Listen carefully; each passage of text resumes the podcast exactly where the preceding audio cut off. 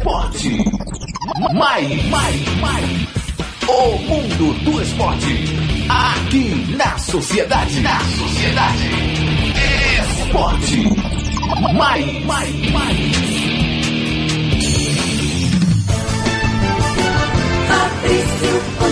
Manda pra mim que eu mato no peito, boto no chão. Muito boa tarde aos amigos ligados na Rádio Sociedade da Bahia.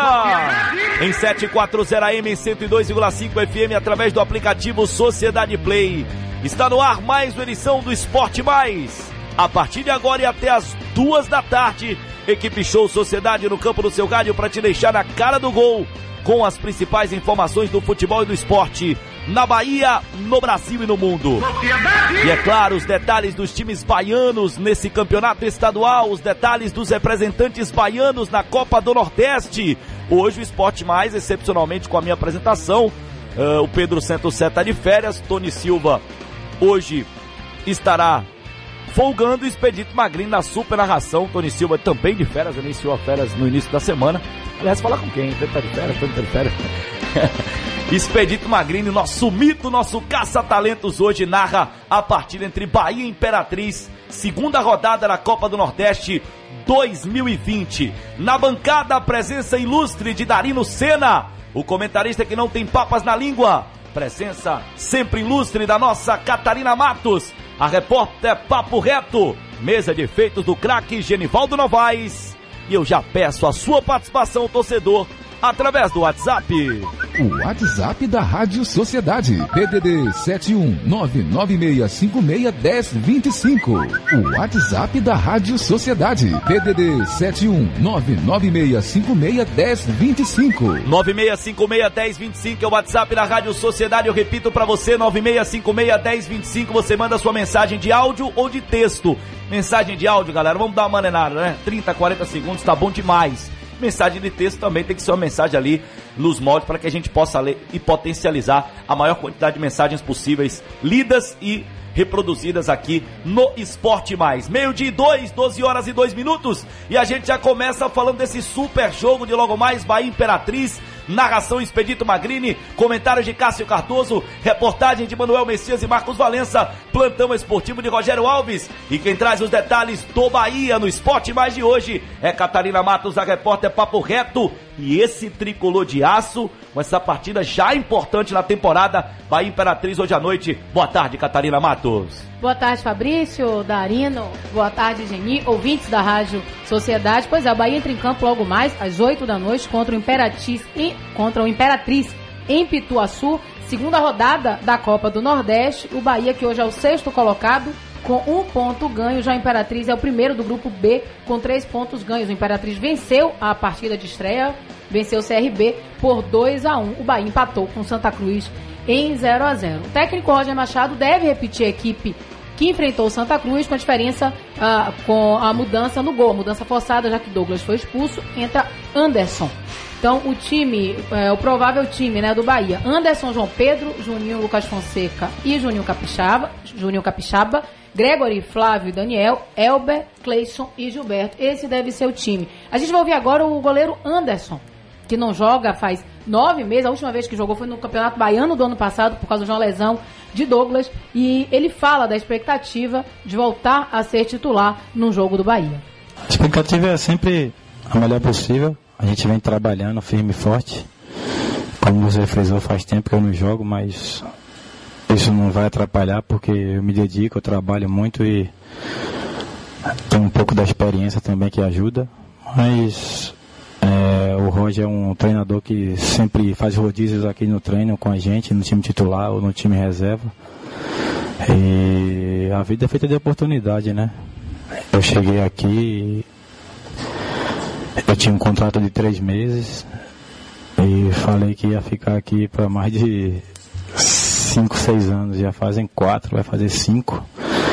É dar continuidade, botar o Bahia no seu devido lugar, que é a gente que almeja uma Libertadores. E degal em degal a gente vai conquistando nossos espaços. Tá, aí o goleiro, eu falei do Campeonato Baiano, é porque Douglas participou da semifinal, da final do Campeonato Baiano, foi um destaque. Foi herói da time, final, Foi né? herói, garantiu o título. Eu digo que garantiu o título pro Bahia ali. E participei da primeira partida da Copa da Copa do Campeonato Brasileiro de 2019. Agora o Anderson fala das dificuldades, além de ficar tanto tempo, né, sem jogar. Que outras dificuldades ele ele coloca, ele lista para voltar a jogar? O futebol brasileiro ele é complicado pro goleiro por causa da, da bola, né? A bola nunca é a mesma, né? Você vê aí que o, o baiano é um, o nordeste é outra, a sul-americana é uma e o brasileiro também é outra. Então isso é o que atrapalha o goleiro e mas o, o resto é tudo igual, o treinamento, o, tanto o Fernando, como o Douglas, tanto os moleques que treinam com a gente, ele o Roger exige da mesma maneira, futebol para frente, mas é isso que pode atrapalhar um pouco a gente que vem sem jogar, mas é como eu falo, tem que ter experiência, tem que ter uma malandragem nesses jogos.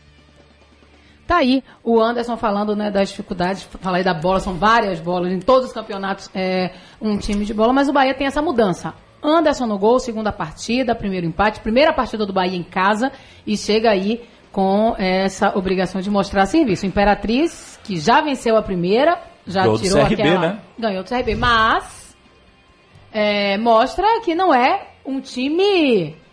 Qualquer time, um sim. time besta, exatamente. Já venceu, Venceu o e venceu o CRB CRB que- quando o CRB era o, o favorito, o favorito. Apesar do jogo ter sido no Maranhão, mas era o Exatamente. CRB o favorito, até pela campanha que o CRB fez na Série B do Campeonato Brasileiro, brigando até o final ali por uma das vagas. A Série A acabou não conseguindo e o Imperatriz venceu esse CRB no início da Copa do Nordeste. Mas o Imperatriz no Campeonato Estadual acabou perdendo do Maranhão por 1x0 esse início de temporada da equipe maranhense, adversária do Bahia hoje Claro. no Metropolitano de Pituaçu às 8 horas. Bahia Imperatriz pela Copa do Nordeste. Tem os números que a gente traz, mas é óbvio que hoje o Bahia entra com a obrigação de vencer. Favorito, na minha opinião, de uma forma extrema, né? favorito, Vamos saber do Darino. Tem essa obrigação aí de vencer. Vamos é saber do Darino. Primeiro a questão do Anderson Darino. Torcedor pegar muito no pé, você deu uma respirada. Cássio ontem também respirou muito aqui quando a gente falava sobre o Anderson. Mas assim, eu quando o Anderson chegou, Darino, me recordo de eu dizer assim, uma contratação desnecessária. O Bahia tinha o Muriel e tinha o Jean. Não tinha por que contratar o Anderson, ainda mais com mais de 30 anos, né? Ele já chegou aqui na casa dos 30 anos, hoje está com 35. No entanto, na temporada 2017 ele foi utilizado, né? Foram 10 partidas, 6 gols tomados. Na temporada 2018, ele acabou atuando até mais, porque o Douglas teve uma contusão que acabou deixando o goleiro de fora por, por um tempo interessante. E aí ele fez 27 gols, sofreu fez 27 jogos, sofreu 18 gols. E em 2019, ele fez no total de 14 partidas, sofrendo 11 gols. Sendo que em 2019 teve aquela, aquela partida emblemática contra o Bahia de Feira, a final do Campeonato Baiano, que ele pegou um pênalti e acabou garantindo o título tricolor. Ontem o Cássio lembrava de algumas falhas, como por exemplo estar no meio da rua no chute de longe do. do- do- eu esqueci o nome do atleta, Foi do contra o Sampaio Corrêa. É, que o jogo torcedor- da eliminação do Bahia. Né? Isso. A eliminação vergonhosa do Bahia no na ano primeira passado. fase. Boa tarde, Darino Senna. Anderson como titular hoje à noite, isso preocupa. E o Bahia que vai tentar para cima do Imperatriz a primeira vitória com o time principal na temporada. Boa tarde ao comentarista que não tem papas na língua. Boa tarde, narrador do Golaço. É um Tamo prazer junto, ter tamo você junto. aqui Prazer pela todo primeira vez no Esporte Mais com a minha participação. Sou seu fã de longa data, você sabe disso. Recíproca é verdadeiro. O Anderson é o seguinte, os números dele são bons, mas se você reparar, a maioria dos jogos que ele atuou com a camisa do Bahia são jogos em campeonato baiano, Copa do Nordeste, onde o Bahia é menos atacado. Então assim, a gente tem que relativizar esse desempenho aí. É, eu também acho que o Anderson nunca fez por merecer estar num time da grandeza do Bahia, porque como você falou, idade avançada e nunca tinha jogado em time grande. Quando ele chegou já tinha goleiro, né? Tinha Exatamente. Então, assim, eu acho que o Anderson é um goleiro que não compromete, mas também não é um goleiro que ganha jogo, certo? Não é um goleiro de defesas difíceis, é, de atuações espetaculares. Não teve um jogo do Bahia, à exceção, obviamente, da final do Campeonato Baiano do ano passado. Que é uma final. Que é a exceção, não é a regra. Mas, assim, tirando esse jogo, você não lembra, ah, o Bahia ganhou por causa de uma defesa extraordinária do Anderson. Enquanto que o Douglas, a gente tem uma coleção de jogos que o Bahia pontuou e ganhou por causa dele. Então, assim, o Douglas é um goleiro que ganha jogo. O Anderson não é. É, mas, assim, também acho que o Anderson pontualmente não compromete. Eu estaria preocupado, eu estarei preocupado se o Bahia tiver que utilizar o Anderson por uma sequência. Deu livre guarde, bate na madeira 88 vezes, ou 59, você escolhe torcedor. É, mas, assim, vamos É supor que o Douglas o Douglas se machuca e tem que ficar um período de inatividade. Aí eu não confio. Eu não confio na sequência do Anderson. Mas assim, inclusive acho que o Bahia tem que contratar outro goleiro, porque o Fernando também não é confiável. O Não goleiro. sei se você combinou com o Cássio, mas foi exatamente a opinião de sub-23. Cássio ontem. Pesou a Ah. questão do nível dos jogos que o Anderson Claro. atuou e pesou o fato do Bahia precisar de uma contratação de goleiro. É, exato. Mas assim, hoje contra a Imperatriz, sinceramente, Não vai comprometer, não né? vai comprometer porque a Imperatriz é fraco. Eu assisti o jogo do Imperatriz contra o CRB, o CRB numa nhaca desgraçada, o Imperatriz jogando né, mais motivado em casa, né? Os jogadores tendo uma rara oportunidade de visibilidade nacional. O jogo estava sendo transmitido pela Live FC. Aliás, vai ser transmitido hoje de novo. Quem não for para Pituaçu, vai lá no streaming, baixa e ajuda a pagar o meu salário, porque eu estaria lá comentando o jogo. É, mas assim, esse time do Imperatriz é um time composto por vários jogadores trintões, é um time lento, é, é um time que, assim, eu, eu, eu- eu destaco dois jogadores. O Hudson, lateral direito, que apesar da idade avançada, faz uma certa fumaça ali pelo lado direito. E a- o principal destaque do time do Imperatriz é o Joelson. O Joelson é um ponto esquerda, é, que atua bem aberto. Eles atuam no esquema 4, é, 3-3 e o Joelson atua bem aberto pelo lado esquerdo. Não é aquele ponta de velocidade, é aquele ponta de cadência, do passe mais longo. É o cara das bolas paradas, tem uma boa bola parada. O Joelson, inclusive, ele fez um gol e deu uma assistência na vitória do Imperatriz sobre o CRB na estreia da Copa do Nordeste. Mas é um time, bicho, que assim, não dá nem pra gente começar a comparar. Porque tá a léguas de distância do Bahia. O Bahia hoje mais Perdeu uma peça importante que é o Alisson, zagueiro, né? é, exatamente. Ah, assim, o cara mais, vamos dizer assim, mais rodado, mais conhecido desse time do Imperatriz é o Adriano. Não sei se você lembra do Adriano. O Adriano foi campeão da Libertadores pelo Santos de Neymar. Sim, o Era Adriano um- volante. Isso, primeiro volante. Inclusive ele tava. Ele é, veio no Vitória. Ele teve uma temporada foi, foi, foi, foi. Só que ele teve uma Não foi lesão, ele teve uma lesão grave. Ele começou bem no Santos. Ele é aquele primeiro volante Sim, marcador, aquele carrapato, aquele cara que faz a marcação individual, costumava fazer marcação individual. Ele, como eu disse, foi campeão da Libertadores, estava designado para marcar o Messi na final do Mundial. Só que aí teve essa lesão no joelho e aí a carreira dele infelizmente degringolou. Inclusive ele mudou até de nome. Ele no Santos era conhecido como Adriano Pagode, hoje ele é o Adriano Bispo, lá Nossa, mudou da no da- Imperatriz. Mas assim, Ah, mas é claro, né? É muito pouco. O Bahia hoje, tô com vocês, tem a obrigação de ganhar. E mais do que ganhar, é mostrar um futebol convincente, né? É, é- é ajustar as coisas que não funcionaram tão bem na estreia. O Bahia fez uma boa estreia. O Bahia mandou no jogo contra o Santa Cruz. O Bahia criou uma série de oportunidades. O Bahia consagrou o goleiro Maicon do Santa. Agora, ficaram algumas coisas aí que o Bahia precisa mostrar evolução, principalmente a produtividade do meio de campo.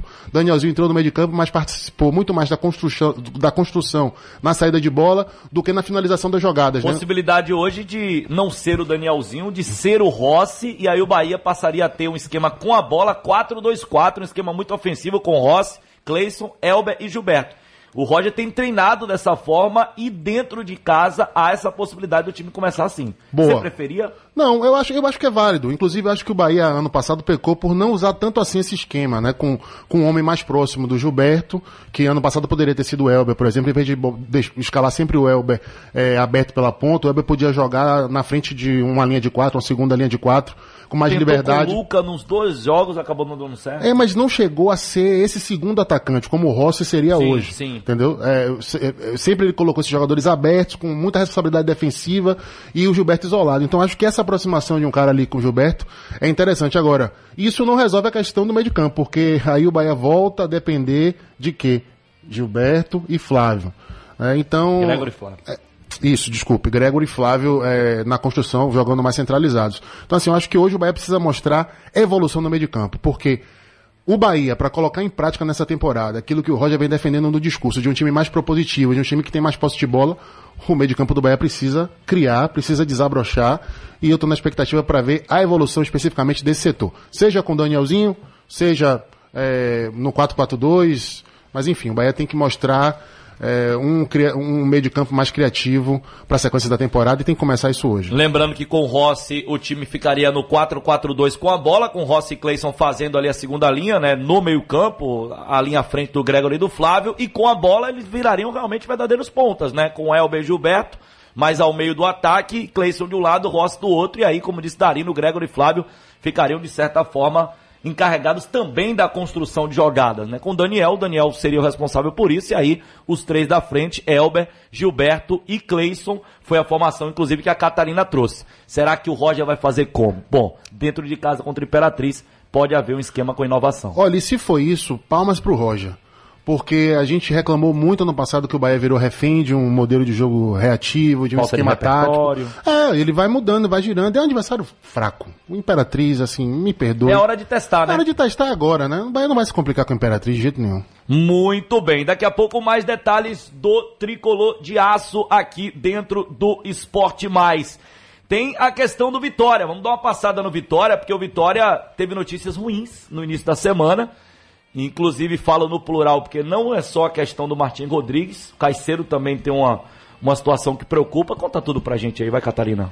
Pois é, é, Fabrício, o Martin Rodrigues, que foi o goleiro, né, que foi substituído, saiu com a lesão e ali o, o médico da partida, o doutor Luiz Felipe, já tinha adiantado que tinha tudo para ser uma, o rompimento, né, rompeu ali, uh, o ligamento e agora, ontem, o doutor Wilson Vasconcelos, depois do exame, falou sobre a situação do Martim Rodrigues. Vamos ouvir o médico do Vitória. Doutor Wilson Vasconcelos, falando aí da situação de Martim Rodrigues, vai ficar afastado de seis a nove meses, ou seja, uma Muita temporada coisa, quase inteira. Vamos ouvir o, o doutor Wilson Vasconcelos. Desde o sábado, depois do jogo, a gente, pelo exame que a gente fez no, no vestiário, gente estava aqui presente, a gente já teve a suspeita assim bem forte, fez a ressonância agora de manhã, confirmou a, a lesão ligamentada, o LCA, cruzado. Tem algumas lesões associadas não tão importantes que cicatrizam. Aí vai estar entrando em programação cirúrgica, provavelmente na segunda-feira que vem deve estar passando por procedimento cirúrgico. O ligamento cruzado anterior é conhecido no joelho como ligamento do esporte, na verdade. Ele, na verdade, é quem segura o joelho quando está fazendo um movimento de pivô, que é se girar em cima do joelho. Ele é uma lesão muito, muito comum, assim, em atividades esportivas serem rompidas. É o ligamento que rompe, que grava um pouco assim, fica porque na verdade é um afastamento longo, recuperação é bem chata, precisa de um tempo grande de fisioterapia, passar por reforço muscular, readaptação. Aí nessa história aí vai entre seis nove meses até que chega a ser de afastamento. É por isso que é uma, uma lesão assim que leva um pouquinho de tempo e é um afastamento longo, né? leva prejuízo para o atleta, para o clube, para a comissão técnica, para todo mundo. Tá aí o, o Wilson Vasconcelos vai falar agora o seguinte, a dúvida. É, o Martin Rodrigues se machucou e continuou em campo. E o doutor foi questionado se o tempo que ele ainda ficou em campo se agravou a lesão. O doutor, doutor Wilson Vasconcelos esclarece. No primeiro trauma, muito provavelmente já deve ter tido a lesão. Só que ali no campo é um pouco difícil fazer o exame. Viu, Thiago? Assim, o jogador tá com sangue quente. Primeira dor, passa por cima da dor. E segunda, assim, o exame é um pouco que é muito mais de sensibilidade. Na verdade, tanto é que a lesão do LCA cria uma instabilidade. Quando a pessoa vai fazer o segundo gesto no segundo momento, aí que sente, na verdade, que ali é que está rompido, na verdade. Por isso que a gente saiu com tanta certeza, porque na verdade teve um diagnóstico clínico pelo exame físico e ainda teve uma história de se tentar e o joelho, na verdade, se chama falsear, sair do lugar novamente. Então, por isso assim que já saiu praticamente com o diagnóstico firmado aqui no vestiário. Tá aí o doutor né, esclarecendo, o doutor Wilson escla- esclarecendo a situação de Martim Rodrigues, afastado de seis a nove meses. E ele fala também de outros jogadores do departamento médico, entre eles o Jordi- o Jordi Caicedo, que desde o ano passado tenta se recuperar de uma pubalgia e talvez tenha que partir para cirurgia, né? Sai do tratamento convencional para ir para cirurgia. Vamos ouvir o doutor. A gente tem assim o Jordi, que está vindo de uma patologia assim também que gera muita preocupação pra gente, que é pubis. Então assim, ele está numa fase já de ele já vai treinar hoje provavelmente com o grupo. A gente tá fazendo um teste aí, aquele negócio, trata conservador, faz o reforço, faz a transição, vai treinar com o grupo. Se sentir, infelizmente, também vai caminhar pro mesmo caminho assim de, de, de, de Martins, que é para talvez até tratamento cirúrgico, mas a gente vai evoluir essa semana, é um jogador que ainda gera um pouquinho de preocupação. Ele está afastado desde o ano passado, que ele terminou a temporada já com dor. Além dele tem o Rafael Carioca que já teve machucou o anterior da coxa, já apresentou a, já está com a lesão cicatrizada. Existe é, já o exame de imagem confirmando essa cicatrização. Ele já vai treinando em separado, essa semana já vai ser introduzido com o grupo. Provavelmente final de semana talvez já esteja disponível. E Felipe Garcia que teve uma lesão também na posterior, uma lesão um pouquinho maior. Está programado fazer um ultrassom no final dessa semana, mas a gente ainda acredita que vai precisar em torno de 15 dias para ele retornar. Bom, tá aí, eu tô falando ainda de Jorge Caicedo, Rafael Carioca e Felipe Garcia, os dois atacantes.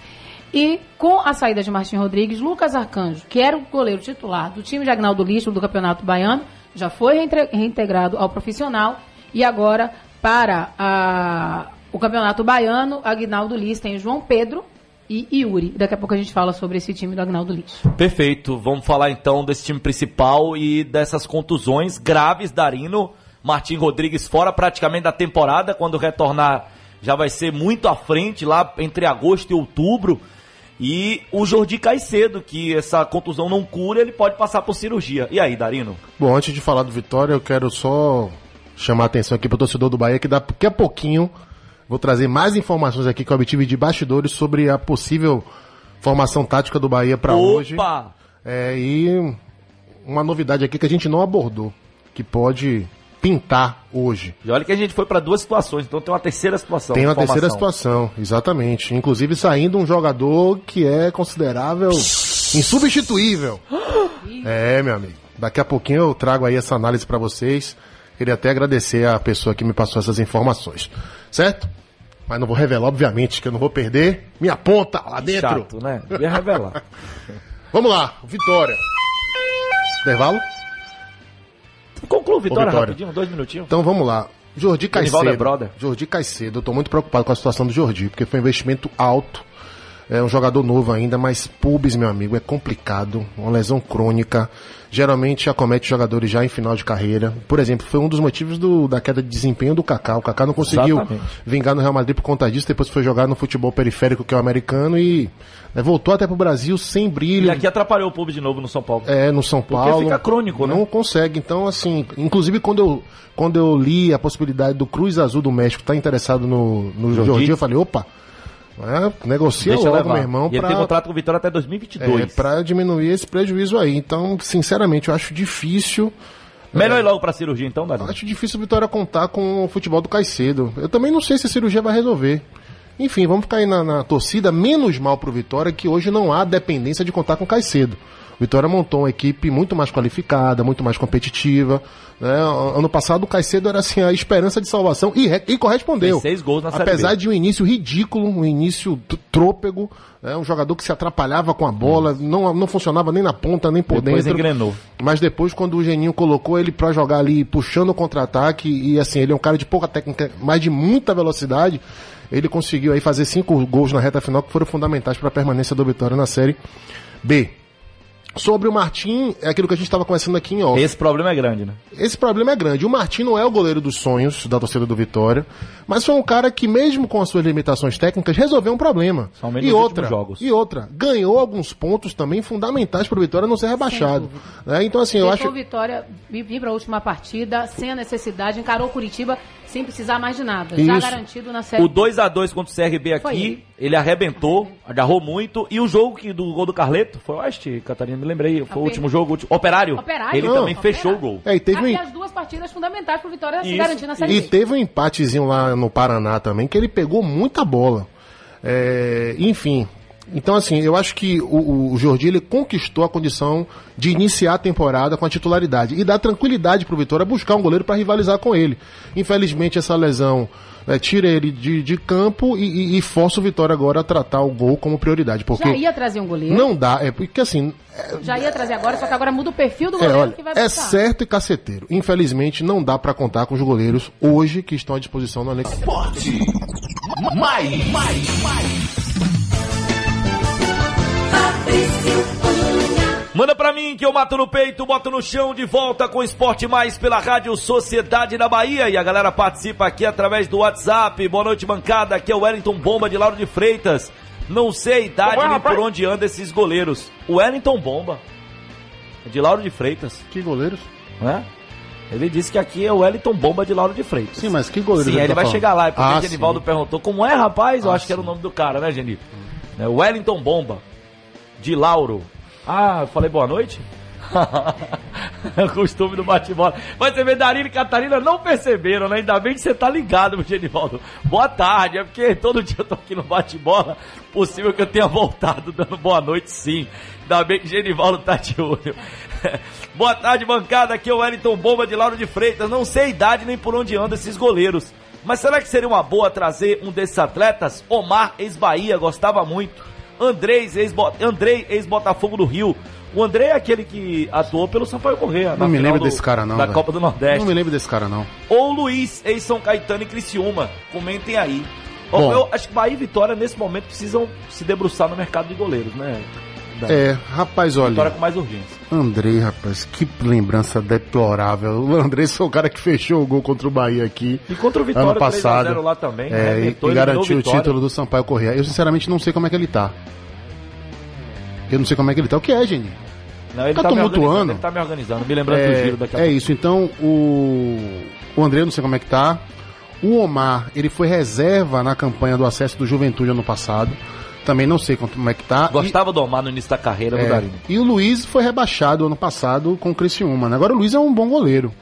É, Mas assim, eu acho que o perfil é esse mesmo, os goleiros rodados, os goleiros experimentados, agora lógico, os goleiros que estejam em forma e estejam jogando. Eu, sinceramente, não tenho como opinar sobre esses caras, porque eu não tô acompanhando de perto. Os dois clubes precisam de goleiro nesse momento, de contratar um goleiro. Acho que sim. O Bahia para ser uma sombra pro Douglas e o Vitória Com urgência. com urgência urgentíssima para ser titular. Muito bem, galera, aqui no WhatsApp, já já tem o Giro Bahia. É, boa tarde, bancada, por favor, coloque meu áudio aí. Tá bom, vamos colocar o áudio dele aqui, Genivaldo. Fala, torcedor. Opa, peraí, tem que apertar o botãozinho aqui, Fabrício. Que é isso? Presta atenção, Fabrício.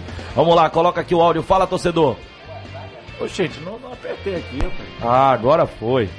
Agora foi. Fala, torcedor. Boa tarde a todos da Rádio Sociedade. Boa. É verdade que o Bahia tá trazendo o Rodriguinho, esse do Cruzeiro? Desde ontem essa especulação, Catarina, é assim.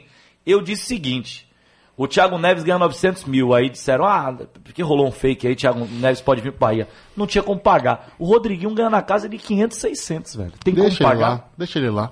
Né? Difícil, né? Tecnicamente, Eu seria um grande reforço pro Bahia. O Bahia precisa de um cara com essas características, né? De dar ritmo pro meio de campo. E o Rodriguinho tem uma coisa, ele além de construir, ele chega na área pra finalizar. Não o Rodriguinho do ano passado do Cruzeiro, que É, foi que machucou, terrível. jogou é, e foi mal também Jogou nada, mas eu tô falando do, do Rodriguinho, que foi né? dos melhores jogadores do Brasil pelo Corinthians, campeão Também brasileiro. Agora a questão aí é custo-benefício. Eu não sei se o Bahia pode se dar o luxo de fazer essa estripulia de pagar 600 mil reais pra um jogador que tá voltando de lesão. Exatamente, jogador que o Cruzeiro não pôde contar no passado porque ficou muito tempo no departamento médico. Vamos então com informações. Vou aqui com mais mensagens do WhatsApp. Thiago Neves e Diego Souza fecharam com o Grêmio. Exatamente, gente deu informação ontem. Thiago Neves e Diego Souza serão atletas do Grêmio na temporada 2020. Boa tarde, bancada, meu amigo Fabrício Cunha. Tudo bem? Fabrício, cara, sou muito fã de vocês. Mas às vezes não concordo com vocês, sabe por quê? Hoje vocês falaram que os goleiros do Vitória não prestam. A mesma coisa falaram do Léo Ceará. Hoje são contra porque o Vitória emprestou ele para o CRB e são contra a saída dele. Se mandarem o Lucas e o Ronaldo embora no próximo ano, é, vocês vão ser contra? Roatan dos Santos de Campinas, São Paulo, sempre traz boas reflexões. Isso, mas a gente não falou que nem Lucas nem Ronaldo não prestam de jeito nenhum. Os dois é, são goleiros competentes, que a gente fala para ser o goleiro número um da Série B. Com a Que é o principal objetivo do Vitória nessa temporada. E, assim, e a nossa análise não é por má vontade de ninguém, não é uma questão pessoal, não é demérito ao trabalho de ninguém. A gente respeita a dedicação dos dois profissionais. É porque eles não mostraram, infelizmente, capacidade de segurar essa condição de titular do Vitória. E o Vitória não pode se dar o luxo de fazer uma aposta numa posição tão importante. O Vitória tem que disputar a Série B esse ano para subir. E tem que contar com segurança em todos os setores. E o gol, meu amigo, é fundamental. E ano passado foi difícil qualquer atleta mostrar qualquer coisa no Vitória. Foi um ano muito conturba- conturbado, um ano para o torcedor esquecer. Então difícil a gente cobrar, inclusive de Ronaldo ano passado, mas fez boas partidas. ano quando passado, participou. quando requisitado, o Ronaldo foi bem desde aquela partida contra o Agora, Curitiba. ano o, o ano de 2019 não foi o ano apropriado para o Ronaldo criar, amadurecer, é, crescer enquanto goleiro. Então, Tanto que o Kaique foi tenha emprestado, né? Exatamente. E tem outra, um goleiro para ser e- titular e Ronaldo faz esse trabalho esse ano, com um ambiente mais tranquilo. E tem outro, o torcedor que tá falando aí. Primeira titubeada do Ronaldo, Esse é o grande já problema. começa a vaiar, já começa a pressão. Como e já aí, aconteceu, né, é, aí o cara vai sentir, e aí? É. Aí vai colocar o, o Lucas também na fogueira. Então, assim, tem que ser um cara, vamos dizer assim, com um passado limpo com torcedor, pra. Mais cascudo. E mais rascudo, exatamente, pra Uma coisa- agarrar essa, essa posição e não largar E mais. você falou isso em relação ao Bahia, em relação ao Anderson. Uma coisa é o Ronaldo é, estar ali para dois, três jogos, enquanto o titular não está apto. Outra Isso. coisa é uma sequência toda, né? Exatamente, exatamente. E, e- e, assim, esse linguajar chulo, aqui na Rádio Sociedade, a gente não usa. Porque a Rádio Sociedade é pautada pela ética e pelo respeito contra quem quer que seja. Certo? Mesmo a gente aqui fazendo uma crítica, às vezes, uma avaliação negativa do trabalho de alguém, a gente nunca vai usar esse tipo de linguajar, não presta, porque isso seria um desrespeito contra os profissionais que estão lutando pelo seu pão de cada dia, que são jogadores de futebol e que, acima de tudo, merecem ser respeitados. Boa tarde, Vanilson de Uauá, vocês da imprensa do esporte, é... não querem que um clube Bahia Vitória traga um jogador que ganhe 100 mil, como é que disputa título assim? E quem falou isso? A gente não falou em 100 mil, falou em 600 mil. 600 mil é mais de 10% da folha do Bahia, não é isso? Rapaz, eu queria conhecer esse cara, porque se 500 mil não estão fazendo diferença pra ele, eu queria ser parceiro dele, queria andar na aba dele. É, porque uma coisa é 100 mil, outra coisa é 600 mil. Aliás, Geni também vai nessa barca, não vai não, o Bahia Geni? tem vários jogadores acima de 100 mil, né? Inclusive o Bahia fez um esforço tremendo pra contratar o Fernandão, e aí isso envolve salários, e também renovar com o Gilberto duas vezes, ano passado e esse ano. Então, o salário do Gilberto também já deve estar ali na, na casa do, do- dos 300 em diante. Rapaz, né? tô querendo dar aquela informação do Bahia, você não tá deixando. Sim, aí, falei aí, velho. Ó, o seguinte. O que eu- Imperatriz tá aqui definido, eu vou É, trazer daqui a pouquinho. O que eu recebi aqui de informação é que o O Roger? o o Daniel ele deve jogar, certo? Deve ser o mesmo time, entendeu? Do, do jogo passado, com Daniel, eh, Gregory e Flávio no meio de campo. Agora, pode acontecer uma mudança, ou já de saída, ou ao decorrer da partida. Mas a mudança seria a seguinte: eh, o, o Flávio poderia ser sacado, o Daniel seria recuado para ser o segundo volante. O Rossi entraria para jogar do lado esquerdo na ponta esquerda e o Cleison seria o meia centralizado. Jogaria por dentro e o Elber seguiria no time eh, jogando na ponta direita. Então não seria um 4-2-4 ao invés do Flávio, o Daniel. Seria realmente um 4-3-3 com o Cleison jogando mais por dentro. Na verdade seria um 4-2-3-1, né? Com o Gregory de primeiro, o Daniel de segundo volante. Aliás, eu até achei que pela movimentação do Daniel no jogo passado, eu acho que ele encaixaria melhor ali como segundo volante. É, e aí O o 4-2-3-1 é uma variação do 4-3-3, né? São os dois pontas que acabam compondo ali a segunda linha, a penúltima linha do, do time e acabam formando a, a linha ali com o Daniel. Seria o Daniel, o Cleison e o, o, o- Não, não, não, você não o entendeu. Elber. Não, não. O Daniel seria o segundo volante. Não, eu sei, mas eu digo na formação que o Daniel é ali o, o- a ponta do tripé, Gregory, Flávio e Daniel. Esse 4-2-3-1 são com os dois jogadores que são os pontas ao lado desse cara que é a ponta do tripé, que em algum momento foi o Daniel na, na, na partida passada.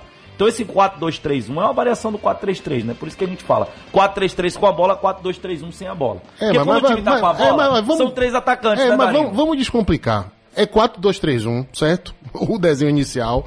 Com o Daniel de segundo volante, o Cleison jogando centralizado, o Rossi do lado esquerdo e o Elber do lado direito. Então, assim, é um time que eu gosto dessa variação porque, independentemente da questão tática de, de, de posicionamento, é um time que tem o Rossi, que é um cara que fica mais com a bola, não é aquele cara de correria.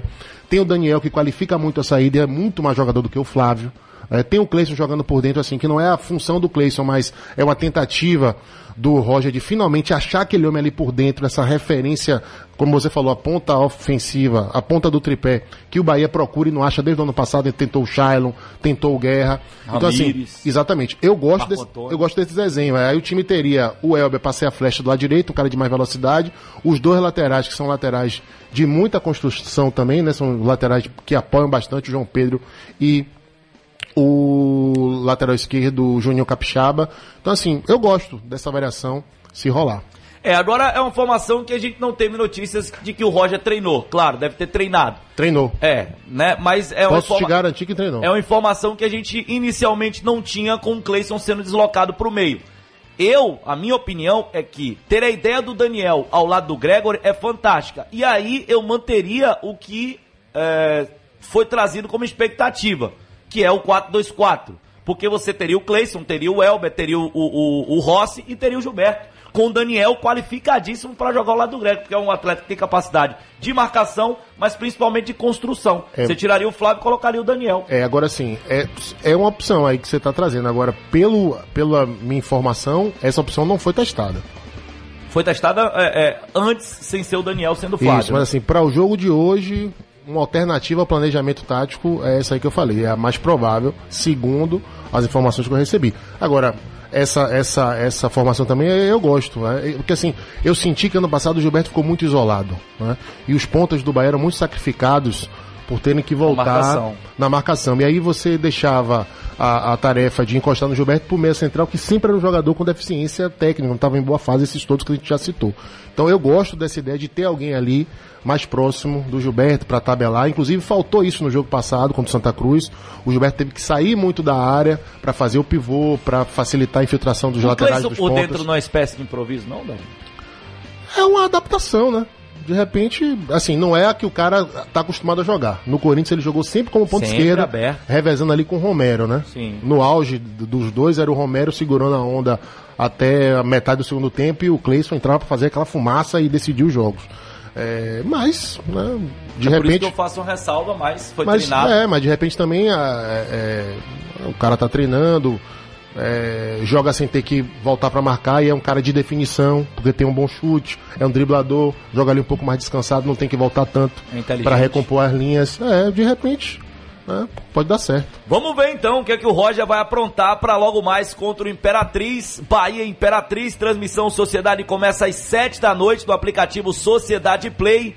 Na sequência, eh, teremos a partir das 8 horas ah, a nossa transmissão em todos os canais de comunicação, na 740 AM, na 102,5 FM e a sequência no aplicativo Sociedade Play. A bola rola às 8 horas no Metropolitano de Pituaçu para a Bahia Imperatriz. Daqui a pouquinho a gente vai trazer a escalação ou possível time do Imperatriz. Manda pra mim que eu mato no peito, boto no chão de volta com o Esporte Mais pela Rádio Sociedade da Bahia. Eu já dei boa noite agora há pouco, né, Pra chamar de bate-bola daqui pra ali. Galera participando aqui através do WhatsApp. Ouça meu áudio, por favor, Fabrício. Então tá aí, vai pro ar. Fala, torcedor. Bancada, boa tarde mais uma vez. Boa. É, a vinheta de Fabrício Cunha aí, do Campeonato Baiano. Ele fala 2019, estamos em 2020, ok? Rapaz, você tá com problemas, viu, velho? Aonde foi Você tá isso? trocando. A... A Não, tem chamada uma chamada gravada? intervalo. Meu Deus do céu. Será? Tem que ir lá dar uma olhada. É. Boa Valeu, tarde, ouvinte. bancada. Erinaldo Dorizona, Goiás. O que vocês acham do Aranha no Vitória? Aranha não encerrou, não? Rapaz, a Aranha, a última vez que eu vi, tava maior do que eu. E eu sou enorme, viu? Sim, no jogo de, de, de estrela. Você né? viu? É, não Pela tem condição é mais nenhuma. Bicho, olha. Acho até que ele encerrou, viu? Se você não me conhece, minha circunferência abdominal já é grande. A de Maranhão tá duas vezes maior. Bom, a galera participando aqui através do WhatsApp. Boa tarde, Esporte Mais. O que vocês acham de Treles no Bahia? E o jogador Rodriguinho, será que vem? Nildon Cerqueira. Trellis no Bahia. Passou pelo Inter lá sem deixar saudades. No São Paulo também. É, no São Paulo também. Só deixou saudade Rapaz, o. Trellis foi bem demais no Vitória, né? Era 12 aquele cara. gols na Série É, o Vitória tinha um. Ele, o Vitória jogava em função do contra-ataque, ele era aquele cara que jogava mais ou menos como o, o, o Caicedo jogou ano passado. Se o Bahia não tivesse um centroavante reserva, eu acho que o Trellis seria uma boa pro Bahia, porque o Trellis ele tem a característica do Gilberto. Ele não é é, no mesmo nível técnico, mas ele é aquele cara de movimentação, que tem arranque, que tem velocidade. Mas eu acho que hoje no Bahia não cabe não, até porque é um preço elevado, o jogador vem de duas temporadas ruins. Agora eu não acho o Trellis de todo ruim não, eu acho que o Trellis no time ali de meio tabela da Série A, ou de um time que vai brigar pelo, pelo acesso na Série B, eu acho que ele cairia bem. Eu gosto do Trellis. É, foram 10 ou 12 gols na Série A pelo E foi Vitória, muito né? bem no Vitória. Foi a melhor contratação do Vitória naquele ano. O pessoal do Sul tem um ranço com ele, porque é o seguinte, os caras acham que a, a carreira do cara só começa quando vai jogar lá fora, né? Lá nos, nos times deles. Então, assim, e ninguém acompanhou também o cara no, no, no, no, E ele jogou no no Paulo, Vitória. não teve tanto espaço, é, os caras, a, a imprensa do Sul acha que ele caiu de paraquedas aqui no futebol brasileiro, né? Mas eu, mas eu fico com o Trellis dos bons tempos do Vitória. Eu acho que em alguns lugares ele teria espaço. Eu acho que não especificamente no Bahia. Tem mais torcedor aqui com a gente. Fala, torcedor. Senhorita, boa tarde. Senhores homens, boa tarde. Me chamo Ícaro do Retiro. É verdade que Pablo Fernandes, técnico do Sub-20, saiu. E, e quem vai ser o substituto vai ser Carlos Amadeu? Quem pode me informar, por favor? O Pablo Fernandes teria sido demitido do Sub-20? Bom, a gente vai buscar essa informação, mas até o presente momento não tem essa informação. Você sabia que Amadeu foi treinador do Sub-20 do Bahia no início do século e foi um dos responsáveis pela, pela formação de Daniel Alves? É mesmo? Exatamente, ganhou torneio de Toulon, na- aliás, torneio de Marseille na França. É um dos poucos títulos internacionais que o Bahia tem na base. Tem uma história, o Carlos Amadeu no Bahia, foi lateral esquerdo do Bahia, só não estava no plantel campeão brasileiro porque teve uma fratura no braço. Assim, identificação e abertura e competência para trabalhar no Bahia ele tem. Agora, o Amadeu é funcionário do Vitória ainda? É. É boa. É, é, é. O Amadeu voltou, ficou à disposição e depois. é, É, mas não sei se já. É, eu não Você tenho. tem visto ele por lá? Já são duas dúvidas que a gente tem que tirar. Mas é bom treinador, cara. É bom treinador e, e principalmente na base, né? Trabalhou em seleção brasileira, com sucesso. Seria uma boa aquisição pro Bahia. É. Boa tarde, bancada. A torcida do Bahia já rejeitou o Trellis em um outro momento, por causa da situação que houve com o René Júnior. Ah. Sidney de Mata É Escura. verdade, boa lembrança, viu? Teve um episódio de racismo e. É, de- complicado. Darino Reis não tem vaga nesse time do Bahia, não. O segundo tempo ele poderia ter entrado. Sérgio Lima de Cachoeira, Bahia. Tô ligadinho sempre com vocês. Primeiro eu quero mandar um abraço para o Ítalo, que falou antes, né? Esse cara é muito consciente. Eu já ouvi ele participando de outras resenhas em outras rádios. Ele é um cara bacana. Parabéns ao Ítalo pela sensatez dele sempre. Às vezes discorda de mim, mas a discordância é salutar e é assim que a gente constrói um debate saudável, contanto que seja respeitosa. É, sobre o Regis, um abraço. É, o Regis, o, o ouvinte. Eu o meia. ouvinte. Como é o ouvinte? meia. Ah, o, o, Sérgio, né? o Sérgio Lima de Cachoeira, Bahia. Sérgio, tô com você. Eu acho que o Red tem sim espaço nesse time do Bahia. Até porque o Roger tá correndo atrás de um meia centralizado. Vai, hoje pode ser que utilize o Cleison improvisado por ali. E o Regis sempre rendeu bem no Bahia jogando por essa posição, né? Poderia ser o Regis hoje à noite? Poderia sim. Poderia sim, principalmente nessa circunstância de segundo tempo, quando o time adversário tá cansado. Mas parece Eu fiquei que há um esperando, trave de bastidores aí. eu né? fiquei esperando o Regis é, entrar na partida contra o Santa Cruz. Era o Saiu o jogo, Daniel, né? era o jogo perfeito pra ele entrar. É, e, rapaz, se tem problema com a diretoria, não, é, não, relaciona o cara, não Exatamente, leva o cara pro banco. Porque o torcedor vê lá, o Regis tá no banco, aí sai Danielzinho, olha, o Regis vai entrar. Entra Jadson, o torcedor já fica chateado. Por mais que haja motivos para aquela substituição, e o caso pesou aqui ontem, o cansaço, talvez um receio do Roger de repente perder o jogo ali na reta final porque o Bahia cansou, mas o torcedor viu, ao invés de entrar um meia de ligação, porque o Daniel fazia essa função, entrar um volante com o Regis no banco. Ah, Eu me recuso a acreditar que o Roger fez essa mudança por medo de perder daquele time do Santa Cruz, pelo amor de Deus. O caso pesou isso aqui. Eu É, que, o Regis- que foi um receio, porque quando ele viu o time cansar, ele falou: olha, perder vai ser pior do que empatar. Deixa eu dar uma segurada aqui. É, já eu pensar, pensaria completamente o Mas a seguinte. substituição trouxe pra gente essa leitura, não? Né? É. Quando ele tira o, o, o- o meio de ligação, bota o volante, depois troca o atacante pelo outro, que foi Não, foi não, pelo não. Rossi. É uma leitura correta do Cássio. Agora sim, eu lamento se foi esse pensamento do Roger. Poderia ter É, acreditado mais, né? é, Né, e sobre. Rapaz, eu ia falar alguma coisa, mas esqueci. A gente tava no Regis, né? É. Ser- Ah, sim, o Regis, assim. utilizado no Bahia. Não acho que o Regis vai ser o cara que vai resolver os problemas do Bahia, que tem que ser titular, nada disso. Eu acho que ele tem que esperar a vez dele. Agora, se tá no banco, bota. No título do Bahia 2017, ele foi o melhor jogador da competição, artilheiro da competição e melhor jogador. Ele e a Leônia. É. A Leônia fez aquele gol contra o time de Catarina. Acabou, acabou. Chega de lembrança. O Regis, o Regis comeu a bola. Olê, olê, olê, olê. Ai, Esporte mais, sempre com você. Catarina, Vitória preocupado. A gente vai falar também desse Bahia de transição, mas o Vitória, primeiro compromisso do Vitória É é amanhã. amanhã no Campeonato Baiano, já que o time principal só joga sábado contra o esporte pelo Nordestão. Exatamente. Então, antes, antes das informações do time principal, a gente fala do time de Agnaldo Liz, que entra em campo amanhã, vai jogar no Barradão, às sete e meia da noite, vai enfrentar a Juazeirense. O Vitória, esse jogo aí válido pela terceira rodada do campeonato. E a gente vai ouvir o Heron, Fabrício. O Heron, que fez o gol de empate, gol importantíssimo, gol que garantiu ali um ponto do Vitória contra o Fluminense lá em Feira de Santana. E ele fala, né, da, da vibração, ele saiu, tirou a camisa, vibrou demais e não é pra Golaço. menos. Fez um golaço e um gol importantíssimo. Vamos ouvir o Heron. Acho que foi aquela, o momento de, de alegria que eu tive ali. Acho que o primeiro jogo eu não fui, participei tanto do, do jogo, tava com aquele ali dentro de mim. E na hora do gol eu extravasei um pouco, mas a, é a alegria do futebol é o gol. Acabei extravasando até um pouco mais, tirei a camisa. Mas o importante foi sair com ponto, o jogo um pouco complicado, o campo com a menos. Mas agora é trabalhar, porque quarta-feira já tem outra batalha aqui contra o Juazeirense. Tá aí o Heron falando da comemoração dele. Catarina tava No cobrando gol. aqui da gente que a gente falou pouco do Vitória. Tá bom, Catar. E fala agora de, de ter voltado. O Heron que chegou ano passado, né? Fez parte do, do time principal. E como é que ele encarou esse, esse retorno né, para jogar no time de transição? Não, acho que eu vim trabalhando no final do, do ano passado para ter meus passos no, no começo desse ano. Seja se no, no Baiano, seja se no, na Copa do Nordeste. Tive a oportunidade de jogar um campeonato baiano, que é uma grande competição também aqui no, no cenário do nosso estado e nacional também.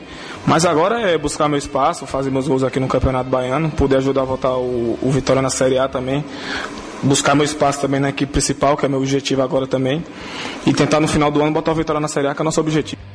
Para finalizar, ele fala da expectativa do jogo contra a Juazeirense. Fala como é que o Vitória deve entrar em campo amanhã. Mesma maneira que a gente entrou aqui contra o Jacobina, entrou contra o Fluminense, buscando a vitória.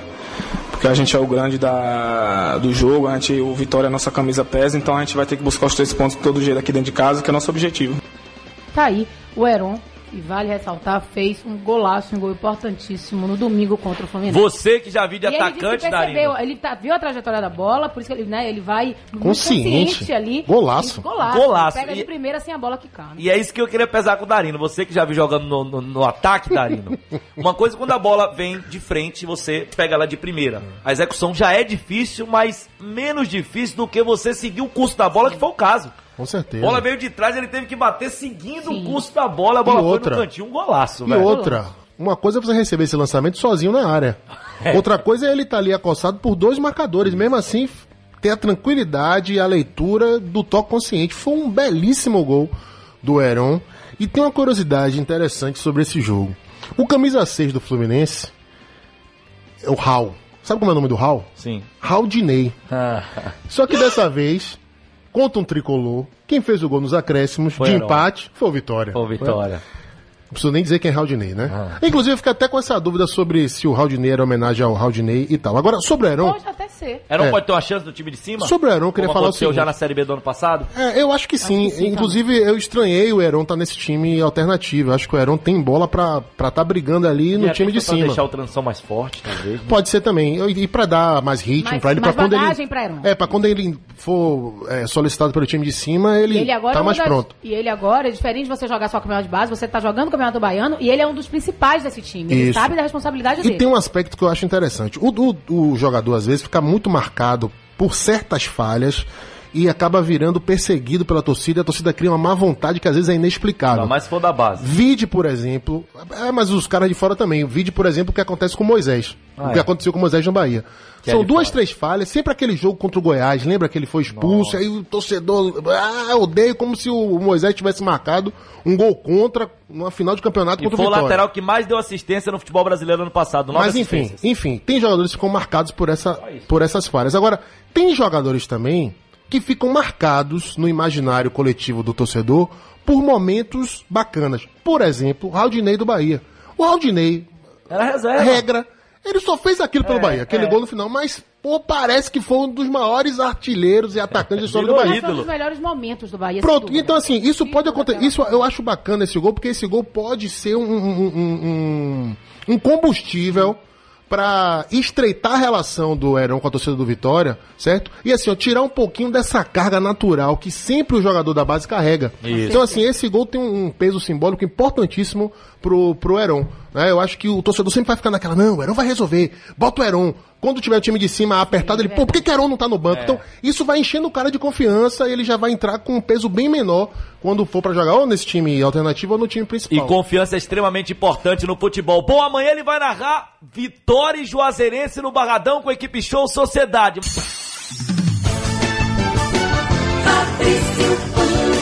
Manda pra mim que eu mato no peito, boto no chão de volta com Esporte Mais pela Rádio Sociedade até as duas da tarde. Estou ao lado de Darino Senna, o que não tem papas na língua, e ao lado de Catarina Matos, a repórter Papo Reto.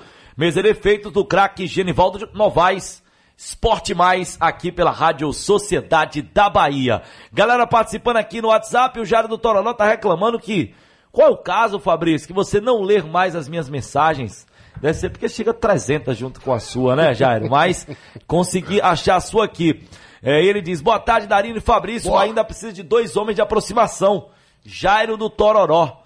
Tem um áudio também do Jairo. Tá bom, Jairo, vai de áudio e tudo. Olha, li mensagem, ainda vou colocar o áudio. Fala, Jairo.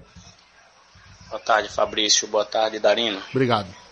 Darino, eu acho que nesse elenco do Bahia tá faltando dois jogadores de aproximação, né? Ou seja, dois meias. Porque hoje na, atualidade, camisa 10 está escasso. Então, hoje chama assim dois meias de aproximação.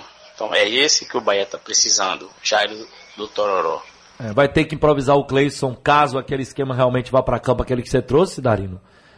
Mostra a falta desse meia de aproximação. né? Concordo, foi o setor mais carente do Bahia no ano passado. E é um setor que começa a temporada com muitos questionamentos, muitos pontos de interrogação. Ele já testou o Daniel, pode ser que o Cleison atue ali pelo setor também. Acho que quanto mais meias criativos chegarem para o Bahia dentro da possibilidade financeira do clube, ótimo. Agora tem o Regis, né? A Pois é, a gente, a gente esquece né? o Regis porque o Bahia não utiliza o Regis. Ainda que fosse um tá cara pra elenco, Darino, eu acho que o Regis serviria pra temporada tricolor, né? Também acho, concordo com você. E o esto- que porque ele falou isso, falou aquilo, isso tá pesando? Ah, Não resolve. tá, né? É, pelo amor de Deus. é. Resolve, senta, conversa, faz uma DR. Não chama é? uma terapeuta de É. casal ali pra intermediar o papo. Exatamente, eu acho que sempre vão ter qualidade no time, né, Darino? É, e o histórico do Regis pelo Bahia é positivo, pô. Tá? Série B, Série A, Copa do Nordeste campeão. Eu também acho. Eu tô com você, tô Tem com essa campanha legal. aí. Hashtag Fica Regis. Fica Regis, Ele que que não queime nossa língua. Que beleza. E é uma posição que é muito escassa no mercado, É né? isso, o, o Jairo acabou de dizer, né? O Bahia precisa de dois homens de aproximação, de repente de um, já que tem um Regis, né? É, boa tarde, bancada. Apesar de não ler as minhas mensagens, na condição de ouvinte, eu continuo enviando e sou fã de vocês. Se confirmar a saída de Flávio do time titular, entendo que o Bahia começa a montagem de um time para disputar títulos. Só falta agora afastar Regis em definitivo, Walter e Cajazeiras. Rapaz, Ele torcedor, gostou né? do Cleison ali na transição. É, eu também acho que. Flávio pelo Daniel, achei interessante o Flávio pelo Daniel. De repente tem tanto Cleison Eu também acho que é, a saída do Flávio abre um horizonte de um Bahia mais propositivo, mais ofensivo, de um volante com características mais agressivas no sentido de atacar a área, de pisar a área, de aparecer para dar o passe, de finalizar, coisa que os volantes do Bahia infelizmente não fazem. Parece que tem um, um calabouço ali, um- um- uma, uma areia movediça, um fogo no- na área adversária que os, os, os volantes do Bahia morrem de medo de entrar na área adversária. Eu acho que o Daniel, a perspectiva é de qualificação. Agora, assim, vamos ter paciência também, né? Se ele jogar hoje, seria apenas o primeiro jogo, o cara precisa de uma sequência, precisa adaptar a posição, entrosamento e tudo mais. Mas eu vejo também a mudança, em tese, como positiva. Abraçar o Luciano de Lauro de Freitas, que reclama também que a mensagem dele nunca é lida. Um abraço pra você, Luciano. Obrigado pelo carinho da audiência. Boa tarde, Fabrício Bancada. Até um cego pode chegar que Rod Machado tem alguma coisa contra Regis. Será que é o Roger? Se ele tem problemas com o atleta, não leve ele pro banco, senão a torcida quer que ele entre. Que um Teles, aquilo que você acabou de dizer, né? Se não vai contar com o atleta, pra que que leva ele no banco? Se levar ele no banco, o torcedor vai sentir falta dele a depender do contexto do jogo. Catarina Matos, você trouxe o time de transição do Vitória, mas sábado o Vitória encontra outra pedreira pela frente, né? Porque que sequência do Vitória na Copa do Nordeste, Fudarino. Campeão Fortaleza, o esporte e depois o Bahia. Quer dizer, uma sequência dura pro Vitória na Copa do Nordeste, já de início pegando três times da Série A, Catarina. E Geninho na, na, na coletiva, até ser, a, a tabela podia ter sido mais generosa, É. né? Com vitória. São três, três adversários difíceis, três candidatos ao título da Copa do Nordeste logo de saída. Três da Série A, né? Três dos Três quatro da que o Nordeste e três tem na Série candidatos A. ao título da É, Copa do. Nordeste. Estão entre os Então, favoritos, né? Exatamente. O Vitória que enfrenta o esporte lá na Ilha do Retiro sábado, sábado às quatro da tarde. E no sábado passado, agora o Vitória fez a estreia, empatou com Fortaleza em 0 a 0 é, criou chances, deixou uma... Prejudicado pela arbitragem. É, Eu achei pênalti em cima do Léo Ceará. É, na hora eu não, não achei, eu não achei que... Mas depois, depois, olhando o lance printado, parado, eu acho que teve contato por baixo por cima, mas você não daria o pênalti. Concordo com o Fabrício.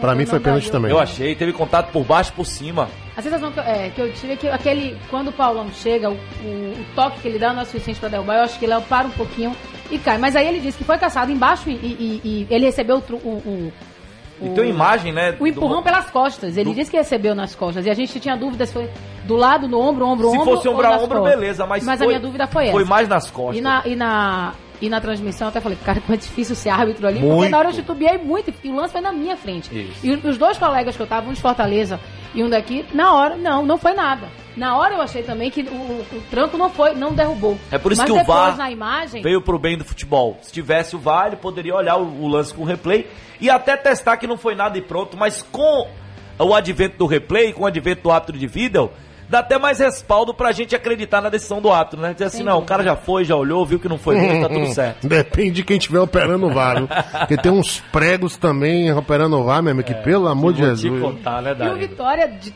11 jogadores, apenas 3 do, da temporada passada, um time completamente novo ali. O torcedor foi conhecer o time, saiu com a boa impressão, o Vitória criou chances, o goleiro, o Felipe Alves, fechou Cássio, ali. o Cássio disse ontem aqui no bate-bola, Darino, que o, o Randy jogou de fraque, né? Que dizer É. que colocou a bola debaixo do braço Foi foi, o, mesmo, o senhor minha. do meio-campo no Vitória. É uma serenidade, uma tranquilidade, não faz falta, né? E, e muito tranquilo. E o Randy Vitória ali E ninguém pra- esperava ele como titular já, né? Exatamente. Eu acho que, que foi O positivo, Vitória, né? Eu Oi? sa- o Vitória tá com uma leva boa de volantes. O Fernando Neto tem a característica de criação. O Rende, né, que já tinha deixado uma boa impressão no amistoso contra o Bahia de Feira, também matou a pau contra o Fortaleza. O Romison, que é reserva Entrou, entrou no time principal, Neto. é bom. O garoto Figueiredo, tá também, transição, tá 17 reto, anos, velho. O cara joga parecendo você que é um agora profissional. Vi, vi, vi.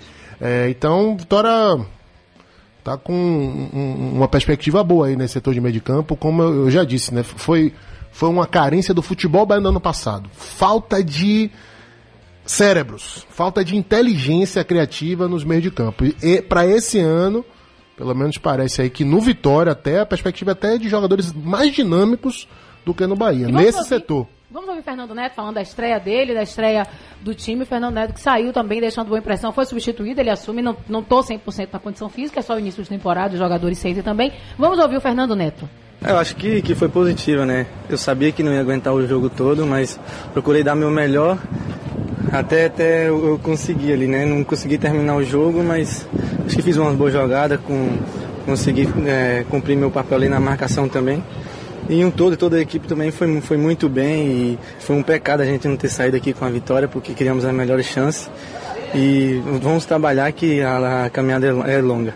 Como é que você avalia esse momento do Vitória, o grupo do Vitória? Como é que você percebe? Como é que foi aí no vestiário? A galera gostou? Como é que foi? A gente procura criar uma família, né? E todo mundo unido, todo mundo em busca de um, um só objetivo, né? Que, que já foram traçados aí por nós e pelo clube. E é como eu falo sempre, é vai você trabalhar, não ter vaidade, ajudando um ao outro que, que as coisas funcionam. Foi Tá bem o Neto Fernando também, né? Neto. Foi bem, jogou bem, Fernando Neto. É, deixou sim uma boa impressão. Agora eu acho que o Fernando Neto pode mais, viu? É, é só Achei ele início. discreto nesse jogo. Mas, na aí. verdade, mas Darino, é, ele mesmo disse, ele foi questionado na, na- no dia da apresentação e um colega pergunta, e você tá pronto pro jogo de sábado, se Geninho te escalar? Ele fez, eu não tô 100%. Me e esse recordo. início de, de, de- de temporada tem isso, é, é a perna Ele que falou de pesa. terceiro ou quarto jogo. Exatamente, para poder estar 100%. Então, por isso que até no, no, no jogo do, do Vitória, eu até falei, quando eu fui perguntar Magrini, e aí, quem é o pior? Eu não elegi o pior, porque é, é- é só o primeiro, é um time completamente novo. E ninguém a- a estourou pra baixo, né? Não, e a gente já viu pelo menos um conjunto no time que tem oito jogadores novos. É complicado você criar esse conjunto logo no primeiro. E a gente viu um time. Um time, que ano passado não foi o time que o Vitória tinha. Tinha um bolo de jogadores que precisava sair alguma coisa. E, ano- e esse jogo já foi um Vitória com a bola, quando tinha a bola, tocando a bola, criando jogadas. E sem a bola, de- eh, marcando bem também. Empatar com. É isso. Então, eh, deixou sim uma boa impressão. Acho que o Vitória pode muito mais nessa, nessa temporada. Até porque essa boa impressão vem depois de um empate contra o campeão do Nordeste. O Fortaleza, claro que não é o mesmo do ano passado, está buscando se reforçar para voltar a fazer uma Mas tem temporada. um conjunto. Mas tem ainda Coisa boa parte tinha daquele ainda esse time. ano. Foi legal o empate com Fortaleza, mesmo em casa, se tratando do campeão da Copa do Nordeste? Davi? O interessante é que o Vitória vem de dois empates no fim de semana e a sensação do torcedor é uma sensação boa. Que tá tudo bem. É uma, uma sensação assim de expectativa para o que esse time pode apresentar de potencial de desenvolvimento, né? É com certeza foi boa sim, né? O, o, o Fortaleza tinha oito remanescentes da temporada passada. O Vitória tinha dois, sendo apenas um jogador de linha, que era o time, Carleto. é, e o time que entrou era todo do ano passado. O Fortaleza. O, o Fortaleza. O time que começou jogando era o time do ano passado. Ele Embora mudou- com É. duas peças que não É, eu falo de titulares, remanescentes né? do Não, time titular. É, mas É. já estavam. No já elenco, sim, É, então assim, é, gostei muito do, do- do- da personalidade do Vitória. Do Vitória chegar e mostrar assim, ó. Dar um recado pra todo o Nordeste, ó. Acabou a brincadeira, acabou a mamata aqui. O Barradão não é mais casa de noca, não. Você vem aqui, você vai ganhar de qualquer jeito. Não. O Vitória se impôs. Inclusive, E o assim, ó. contra o Fortaleza, né? com- O Vitória ficou 4x0 lá. Isso. Bem lembrado, né? exatamente. Copa do A Nordeste. semifinal foi 4x0. Se você comparar Passeio. esse time de hoje com o time do ano passado, pelo Nossa. amor de Deus, né? Então, assim, eu acho que tem esse peso, assim, do Vitória mostrar resistência. E não só resistência, o Vitória não teve a, a- a posse de bola, a proposta do Vitória não era essa, até porque é um estilo já consagrado pelo Fortaleza do Rogério nessas duas últimas temporadas. Agora o Vitória, mesmo sem a bola, foi um time muito agressivo na marcação. Foi um time que quando roubava a bola chegava com facilidade no gol adversário. Se tivesse que haver um campeão nessa partida, seria o Vitória. O goleiro Felipe Alves fez uma defesa espetacular né, depois daquele rebote na cobrança de falta. Então, assim, claro que ainda é cedo, claro que tem muita coisa para rodar, mas assim, os primeiros passos do Vitória dentro de campo na temporada são passos promissores. E Fabrício, rapidinho, só ouvir o Gerson Magrão, que Vamos também lá. fez a, a estreia dele e ficou marcado. Ele teve chances de até de abrir o placar pro Vitória, mas finalizou muito mal. Ele aí até justifica a- as finalizações ruins. Vamos ouvir o Gerson Magrão. Acho que foi uma boa partida, né? Pela primeira, né? Muitos jogadores conhecendo, 15 dias treinando. É, sentimos um pouco o cansaço, acho que é, que é normal. Né? Criamos bastantes oportunidades de fazer o gol, acho que isso é o mais importante. Né? Fica preocupante quando você não cria, né? O jogo é 0 a 0 você não cria chance nenhuma, oportunidade nenhuma, é de preocupar. Mas não só eu, acho que todo mundo sai satisfeito com o trabalho que foi feito. Né? Claro que queríamos vencer, né? mas o empate foi de bom tamanho. Gerson, uma dúvida mesmo. Ah, no final ali, algum- alguns jogadores perderam boas chances na finalização. É a perna que cansa mesmo, esse primeiro jogo. Pós pré-temporada, o corpo sente o cansaço? Ah, sente, sente, sente. Né, foi como eu falei, 90, 90 minutos, foi o primeiro 90 Sim. minutos que nós fizemos. Né, eu cansei, Uhum. né, mas isso faz parte. Acho que conforme for passando os jogos, né, nós vamos se conhecendo mais, os jogadores, né, vão pegando mais ritmo de jogo e assim é, é- é, vamos tendo condições de, de correr mais né, e as coisas vão sair naturalmente. Tá aí.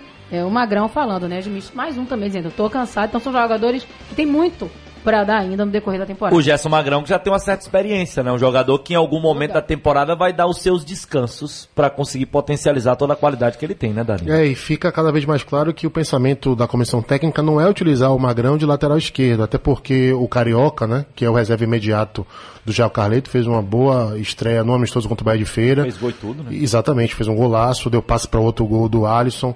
Então ele deve ser sim um reserva imediato. Então o Magrão ali, né, mostrando que no Vitória ele vai ser aquele ou meia centralizado, ou armador pelo lado esquerdo. É, inclusive há uma preocupação até da formatação tática do Vitória em deixar o Magrão descansado, né? Quando o time recua as duas linhas, o Magrão ele não volta tanto, ele fica ali esperando a, a retomada de bola ou, ou para voltar para ajudar para ajudar os dois outros volantes mais fixos na, na armação ou então para ser um cara que encoste mais com, com, com o centroavante, né? Pelo menos foi esse o desenho tático na, na estreia contra o Bahia de Feira a estreia, logicamente não oficial. Então, assim, fica claro que o Magrão vai ser esse cara de armação no time do Vitória, e não o lateral esquerdo. Eu acho até que pela idade avançada, pelas opções que o Vitória tem na lateral, eu acho que é bem por ali mesmo que ele pode ser útil ao rubro-negro. Agora, pra se abrir mão desse cara que não consegue ser mais intenso na marcação, ele tem que estar arrebentando tecnicamente, né? Pra compensar. Exatamente. Você dizer, ó, eu, eu preciso é, é, compor alguma situação pra deixá-lo é, um pouco é, fora dessa marcação mais intensa, mas quando o meu time tiver a bola, ele tem que arrebentar. É, mas eu acho assim, eu acho que em casa o Vitória não precisa voltar marcando com, com é, nove jogadores de linha. Dá pra deixar o Magrão. Volta com as duas linhas de quatro e sempre deixa alguém lá na frente, é, junto com o centroavante. Pode ser o Magrão, pode ser o Alisson, de repente jogar um pouco mais por dentro. Se tiver jogando o Léo Ceará e o Viçosa, né, de repente é o Léo. Acho que também não. Foi melhor o Léo ou o Viçosa, Darinho? Deu, deu pra ter esse, esse parâmetro? O Léo acho que foi mais mais agressivo, tentou mais jogadas, né? Agora sim, E não é- é- jogando na dele, né? e, é, o- e assim, dele. uma coisa interessante, o jogador, o, Bom, to- bem lembrado, Catar. é, o torcedor do Vitória tem que ter em mente que são características diferentes. Sim. O Léo Ceará é um cara mais incisivo, é um centroavante mesmo mais de área, mais rompedor, é o cara que vai dividir ali a bola com o zagueiro. O Viçosa não é esse rompedor. O Viçosa é aquele cara que sai um pouco da área, que faz o pivô muito bem, que utiliza é, o corpo, que abre espaços para. Por isso eu achei que os dois estavam meio invertidos. Eu acho que o Léo que deveria ter ficado mais fixo e o Júnior Viçosa saindo mais. A gente viu o Léo saindo muito, né? Mas assim, Tem independentemente. Geninho falando sobre isso. Por Tem? que que ele escolheu? Agora, assim, ó, independentemente disso, é bom ter esses jogadores com características complementares, entendeu? Sim. É ruim você ter os caras na mesma função, que aí você sempre fica faltando alguém. Mas sabe o que preocupa, Darino? Que o Léo Ceará foi titular porque o Juan Potó não reuniu condições pro jogo, né? E aí preocupa isso. Não houve uma convicção do Geninho de colocar Léo Ceará e Júnior Viçosa. Foi uma necessidade porque ele não teve o Potó e Ah, aí mas isso não é problema. escolheu o Léo Ceará no, no- Não foi uma escolha do treinador. É, né? mas não acho que isso seja uma preocupação. Uma preocupação por quê? O Léo tá ali no elenco e ele e outra. É, é legítimo o Léo ter que recuperar espaço no Vitória. Né? Se você for comparar o Júnior Viçosa com o Léo, pô, o Júnior Viçosa tem mais bagagem, tem mais cancha. Então é natural, até mesmo pra tirar essa pressão. Se o Léo já começa como titular absoluto do Vitória, né? E não resolve logo. E não resolve, já começa. Então, assim, deixa ele entrar na maciota, na manha ali como sombra do Viçosa, que ele vai reconquistando espaço e a credibilidade com a torcida aos poucos. Viçosa tem mais nome, mas curiosamente o Léo Ceará tem mais gols do que o Viçosa nas últimas três temporadas. Sempre marcando mais gols do que o seu concorrente agora de ataque no rubro negro. Agora vamos lá. Quantas participações em gol? Quantas assistências? Porque assim, às vezes o papel tático E o do Júnior Viçosa é centroavante. cara de servir muito. né? Exatamente, é o cara de facilitar o jogo, principalmente o Vitória que está se propondo a jogar com esses pontas, né? Em diagonal, os caras muito rápidos, os volantes que chegam. Eu acho que o Viçosa pode se encaixar e ser também uma referência nessa equipe do Vitória para 2020. Esse é Darino Senna, amigo, aquele que não tem papas na língua. Esporte. Mais, mais, mais. Manda pra mim que eu mato no peito, boto no chão de volta com o Esporte Mais pela Rádio Sociedade da Bahia. E tem uma galera massa participando aqui através do WhatsApp. Fala, torcedor.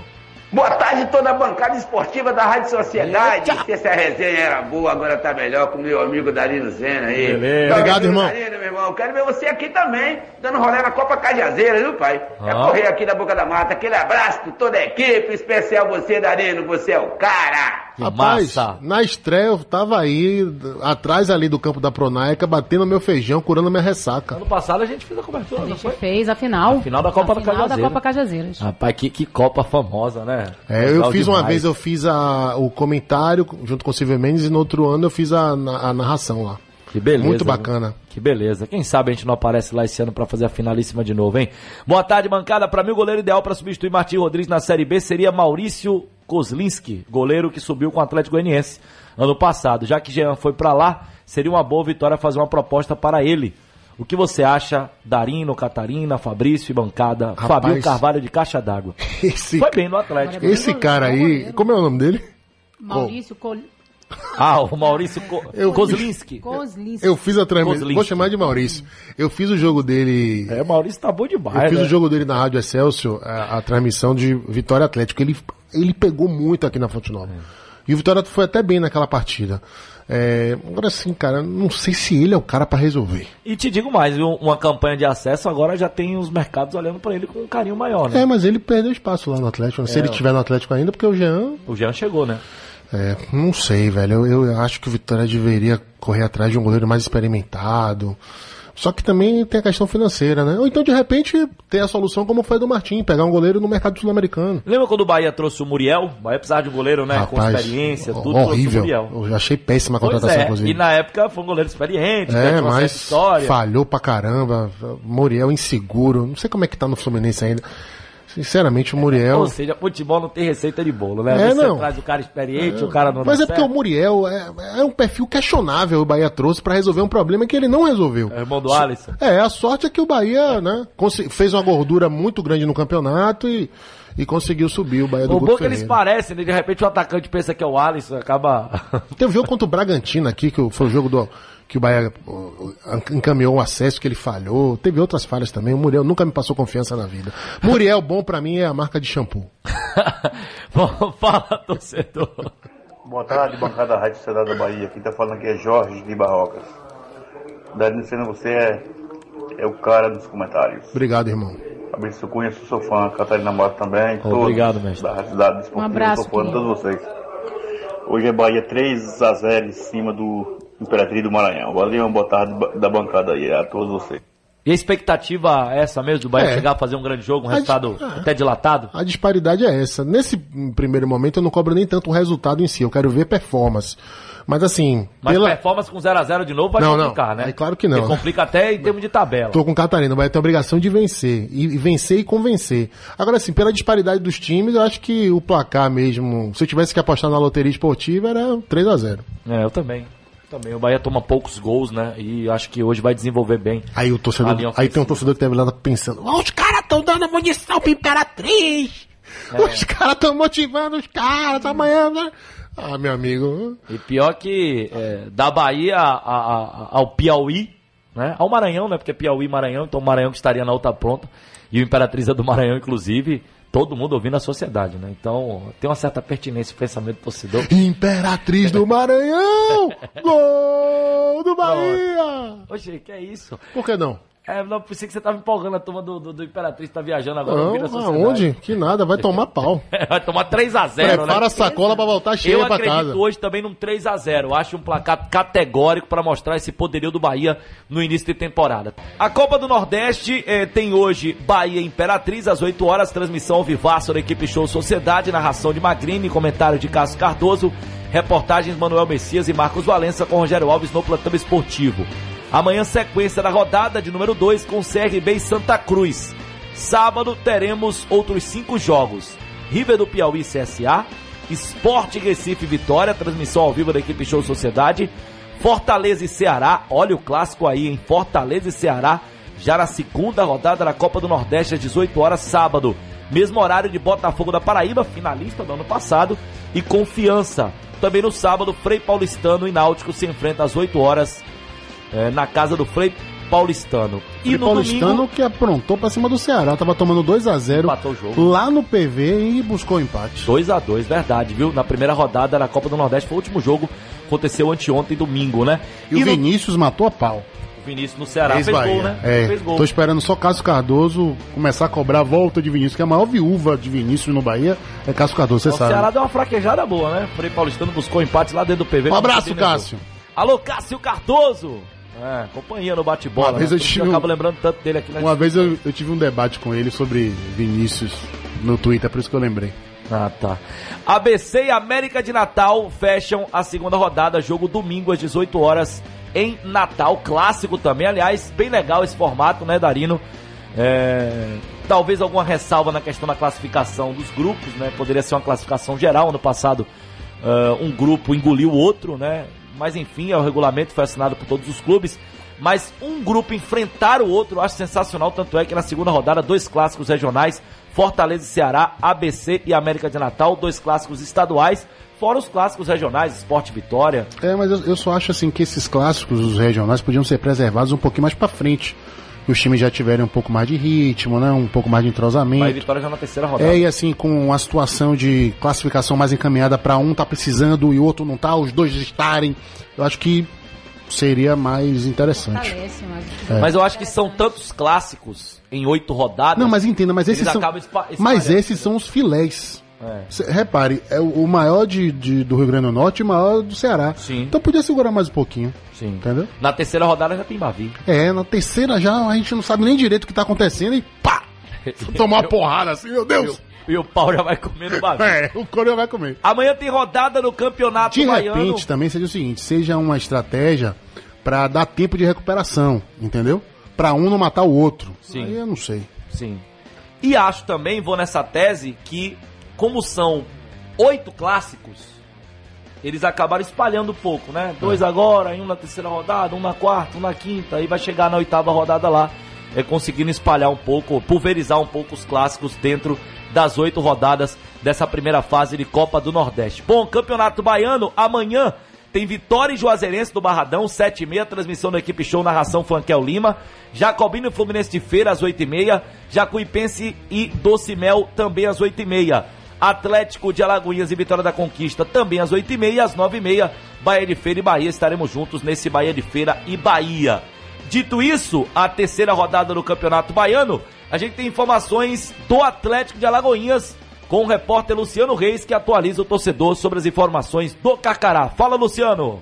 O elenco do Atlético de Alagoinhas, após a partida do último domingo, dia 26, em Vitória da Conquista, onde venceu o Docimel de virada por 2 a 1 pelo Campeonato Baiano, voltou a treinar nesta terça-feira no estádio Antônio Carneiro para enfrentar o Vitória da Conquista amanhã às 20 horas e 30 minutos em casa. Na partida, todos os portões do Carneirão serão abertos para facilitar o acesso dos torcedores. Depois de uma leve lesão, na última sexta-feira, o atacante Magno Alves, o magnata, virou dúvida no confronto. Ele sentiu um incômodo durante treinamento. Carlinhos e Jonatas são as opções do técnico do Carcará Paulo Sales. Integrado ao grupo, o volante Maquilele, de 34 anos, revelado no Santo André, onde foi campeão da Copa do Brasil de 2004 e com passagens por Palmeiras, Grêmio, Curitiba, Sertãozinho de São Paulo e pelo futebol internacional, o jogador vive expectativa de ser aprovado pelo Boletim Informativo Diário, BID, da FBF, nas próximas horas, para ficar à disposição do técnico Paulo Sales. A arbitragem está definida para Atlético Vitória da Conquista. O árbitro principal, Moisés Ferreira Simão, assistente 1, L. Carlos Franco de Oliveira, assistente 2, João Paulo de Souza Reis e o quarto árbitro, Rafael Guimarães dos Reis. De Alagoinhas, Luciano Reis para a Rádio Sociedade da Bahia. Valeu, valeu, valeu. Uma hora mais 38 minutos. E aí, Darino? Expectativa desse campeonato baiano, informações aí eh, do Atlético de Alagoinhas, que nesse momento está dentro do G4, né? Com quatro pontos conquistados. Um campeonato baiano que Os tem. quatro com quatro pontos. Os quatro primeiros com quatro Eu pontos. queria fazer uma E- pergunta e aí pra. mostra a competitividade. 32 gols em 10 jogos, média de 3,2. O campeonato baiano começou com tudo. Eu queria fazer uma pergunta pra minha queridíssima colega e amiga, colega não, amiga, Catarina Matos. Catarina Matos, uma boa pergunta pra você. Quero ver se você tá ligada e bem informada. Não me decepcione. Quem é o líder do Campeonato Baiano? Jacuipense. Quem é o vice-líder? Agora Bahia. diga. Obrigado. Atlético nessa? e Você vai- Vitória. Ah, pensei que você ia entrar nessa. Mas todo, mas eu falei antes, todos com quatro Se o pontos. mundo acabasse hoje, quem seria o campeão baiano? Não, é, os quatro classificados, Jari. Não teria campeão. Os quatro estariam classificados. Se fosse pontos corridos! Eu vi com a camisa da Jacuipense hoje. Aí viu? Jacuipense conquistaria esse título. Mas o campeonato começou muito bem, a média de gols espetacular, acima de três gols, É, né? beleza, né? E assim, pelo menos os jogos que eu assisti, né? O Juazeirense deu muito trabalho pro Bahia na estreia. Fluminense, uma equipe bem organizada, tocando bola, envolvendo a vitória, foi melhor. Os dois jogos do interior que eu fiz, os times do interior mereciam ganhar do da capital e não ganharam. Imagina. Né? Assim, eu falo pelo desempenho, não E tô também- querendo questionar o resultado de ninguém. Então- Até porque o Bahia, aliás, o do Bahia eu vou questionar, porque o Bahia o pênalti não existiu contra o Juazeirense, mas diga aí. E a Juazeirense teve quatro oportunidades É. a gente fez esse jogo junto no segundo tempo. Bola na foram trave. agudas, né? E, e a Juazeirense muda de técnico, então já chega, a- acho que nesse momento, um pouco mais fragilizado pro jogo de amanhã contra o Vitória. É, vou questionar Darino depois da intervenção do Nilson Oliveira, que ele fala justamente do líder do campeonato. Ah, Jacuipense. Quem é? Líder da competição. Quem é o líder? Oliveira, Jacuipense. Ave Mas me, me diga logo aí, porque eu falo hora A, outra hora O. Ô, Jacuipense.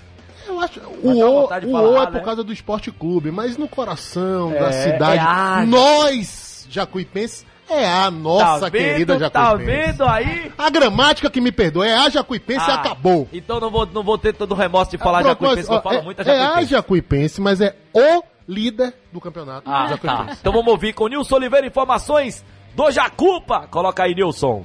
Um abraço, amigos da sociedade. Estou chegando com as informações do Esporte Clube Jacuipense. Ontem, os jogadores que não atuaram no último domingo fez um trabalho com bola na Arena Valfredão. Hoje à tarde, um coletivo. Nesse coletivo, o técnico Jonilson Veloso vai definir a equipe para o duelo de amanhã às 20 horas e 30 minutos diante do Doce Mel. Praticamente vetado pelo departamento médico do clube, o lateral Paulinho ficará de fora do confronto de amanhã. Mas hoje à tarde no coletivo, o técnico Jonilson Veloso deverá definir a equipe que começará o jogo de amanhã diante da equipe do Doce Mel. A expectativa é grande e o volante Flávio fala conosco agora da sociedade. Olá Nilson é, e ouvintes da Rádio Sociedade.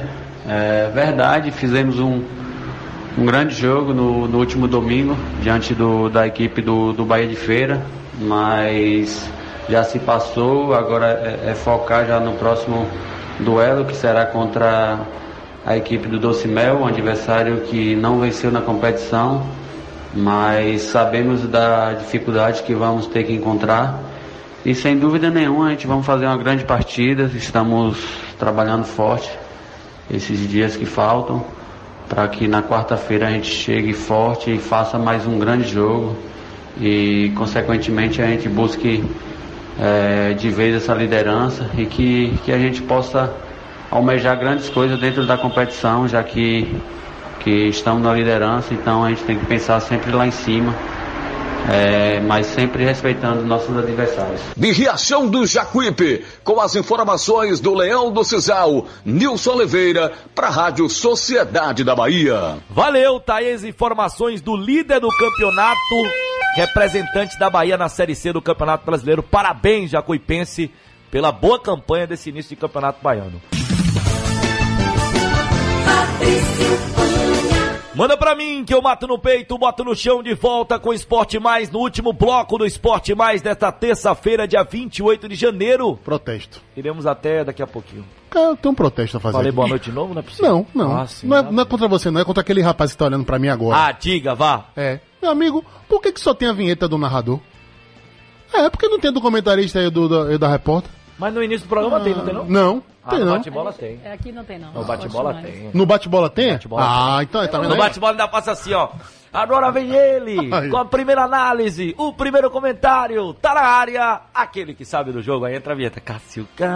No Ah. caso, você estando lá, vai vir, lá vem Não, ele, mas a isso aqui primeira vai. análise do Isso aqui vai ter que mudar. Isso aqui Daquele vai ter que que não tem papas na língua. Ah, Aí só os caras de noite que tem moral, por quê? Por quê? Quem acorda cedo não tem moral, não? Agora, Só quem vai dormir tarde? Ô, Genivaldo, essa vinheta de Darino, dá pra tirar o primeiro pedacinho do, do início Não, não, aí, não, né? nada disso. Deixar só a segunda parte. A Nada disso. Você lembra que a gente fez com o Cássio? Coloca aí, se não dá não pra venha, tirar não o venha, não venha violentar a- minha o pri- vinheta, não. Venha, não. Essa parte. Pronto, bastava essa data. Amigo, você é editor de, de- Você é narrador, apresentador, editor de vinheta? Não mexa na minha vinheta, não, viu? Cássio veio aqui com a vinheta, lembra, Genivaldo? Agora a é de Catarina. Cássio tinha, repetiu umas três vezes. Não. Cássio Cardoso. Cássio, Ca... Cássio Cardoso. Interessa. dá não. Só vai ficar a última, ele aí foi e tirou. Meu amigo, eu não sou Cássio. Meu nome já é feio, deixa ele repetido. Ih, cadê o de Catarina, irmão? É, co- coloque aí daquela repórter que é papo reto. Cadê? É padrão, Darino. Acho que você vai ter que mutilar. Não vai vinheta. Meu, rapaz, você me derrubar, velho? Eu nem cheguei ainda, o cara já quer me derrubar. Uma da tarde, mais 48 minutos. Uma e 48. Tem a galera aqui participando através do WhatsApp. É, boa tarde, bancada. Darino, qual o motivo que Arthur não ficou no Bahia, hein? Eu vi ele no Bragantino ontem. Foi dinheiro, foi? José Carlos de Camaçari, foi. Claro que foi. Foi dinheiro.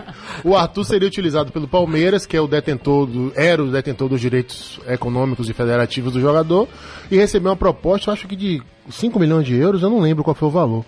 Mas eu, eu não sei, aí eu só olhando, mas assim, foi muita bala para o Bragantino, é, que é patrocinado aí pela Red Bull, né? Tem essa injeção de dinheiro. E a minha opinião aqui sobre o Arthur já dei, é polêmica, eu acho o Arthur um jogador super valorizado. Muito bem. Não acho isso tudo, não. Valeu, galera participando aqui através do WhatsApp, o Celso do Cabula. Ele manda um abraço para toda a equipe show e disse que tá torcendo pelo Vitória amanhã contra a Juazeirense. Tem mais torcedor participando com a gente aqui através do WhatsApp. É, boa noite, falei com vocês e vocês não me deram atenção. O que eu preciso fazer para me colocar aí? Vocês podem me ajudar? Eu tenho quatro sobrinhos que moram em Pirajá. É... É, aí em outro horário, né? A gente, a gente vai passar isso aqui para nossa produção, né? Situação da, da família aqui. Enfim, uma situação até triste e a gente vai passar essa, essa situação produção, mas não cabe a nós do esporte, viu? Grande abraço para você, obrigado pelo carinho da audiência. Passarei aqui a informação é, para a nossa equipe de produção. Tem mais torcedor participando aqui com a gente? Fala, torcedor! Ô Darino, miserável. Hum. Muriel é sabão em pó, meu irmão. Não é shampoo, não. Você falou Pera aí, shampoo. tem shampoo também. Tem shampoo também, parceiro. Bota pra poder fazer faxina direto, lavar um bocado de Aí ele tá dizendo que lembra porque a mulher lá usa esse. Um abraço, galera. Mas, velho, tem uma linha também de, como é que diz? Produtos pra higiene, estética. Pessoal. Tem, não tem É, não? Muriel? Pois tem, é. tem. Tem. Cosméticos Muriel. Fale com o pessoal da diretoria do Bahia que o Bahia tem três goleiros ruins.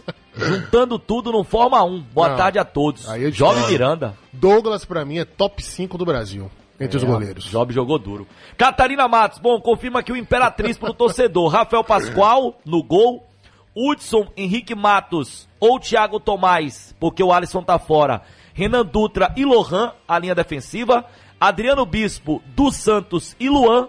Lucas Campos, Joelson e Afonso. Esse deve ser o time do Imperatriz hoje à noite aqui no Metropolitano de Pituaçu. O Bahia, Anderson no gol, João Pedro, Juninho, Lucas Fonseca e Juninho Capixaba, Gregory, Flávio e Daniel, Elber, Cleison e Gilberto, mas Darino trouxe um furo aí. Rossi pode começar jogando no lugar de Flávio ou de Elber. Essa seria a grande novidade hoje do Bahia, do time de Roger. Muito bem. Será que vai dar o Rossi? Será que ele entra no ataque? Será, Será? que ele coloca o Daniel para ficar ao lado do Gregory e faz ali ah, esse meia de ligação? Enfim, a gente só vai saber mesmo momentos antes do início da partida. Bahia e Imperatriz. É, o Darito tá me mostrando que existe shampoo Muriel sim. Bahia e Imperatriz hoje às 8 horas no Metropolitano de Pituaçu. Se a escalação do Bahia tem dúvidas, a da Rádio Sociedade não tem. Narração de Expedito Magrini, comentários de Cássio Cardoso, reportagens de Manuel Messias e Marcos Valença e no plantão esportivo Rogério Alves, o cara da galera. Catalina Matos, forte abraço. Tchau. E até a próxima, Catar. Abração, Fabrício. Um beijo a todos aí. Até amanhã. Te espero no bate-bola a qualquer momento, né? Irei sim. Inclusive amanhã, ou depois, ou quinta. Se bem Amanhã que tô amanhã no tem jornada. Barradão. Amanhã tem Não me chame pra ir pra esse bate-bola, não. Ô, Darino, Você tá quer cortar você minha, no minha bate-bola, vinheta? Não, não, não. Tá faltando você Só no vou se minha vinheta for mantida Tá bom, integralmente. vinheta inteira do Ah, Darino cada um. à noite. Já sofro o bullying a vida inteira, o cara não quer Fazer repetir essa meu troca nome. com o Cássio aí, hein, Magrini? Um diazinho, um diazinho, outro diazinho, né? Se- seria- Darino no bate-bola. Será uma honra. Um Grande beijo abraço. Cássio Cardoso, um beijo pra você também, foi um prazer. Um beijo pra todo mundo. E hoje é ouvido ligado na Rádio Sociedade e o olho na telinha estarei comentando a partida do Bahia contra o Imperatriz no Live FC. Assine e ajude seu clube. Valeu, grande Darino Senna. E aí, né, a gente faz o revezamento, porque, logicamente, que às seis, às seis da tarde a gente tem o programa do Esquadrão, às sete horas entra a jornada no aplicativo Sociedade Play, às oito horas em todos os nossos canais de comunicação. Expedito Magrini, Cássio Cardoso, Manuel Messias, Marcos Valença, Rogério Alves e a super transmissão de Bahia Imperatriz pela segunda rodada da Copa do Nordeste 2000 e não, 2020, quase que eu falo 2019, como foi na vinhetinha gravada aí que o torcedor reclamou. Obrigado pelo carinho da audiência, a gente volta amanhã na Super Jornada Esportiva, estarei junto com Flanquel Lima, Flanquel narra Juazeirense e Vitória, eu narro Bahia de Feira e Bahia, e é claro, equipe Show Sociedade na jogada para super transmissão da terceira rodada do Campeonato Baiano, logo mais às 7 horas tem jornada para a Bahia Imperatriz e amanhã ao meio-dia tem mais uma edição do Esporte Mais. Valeu, cracaço! Tchau. Genivaldo Novaes, obrigado torcedor, mais uma vez, muito obrigado pelo carinho da audiência.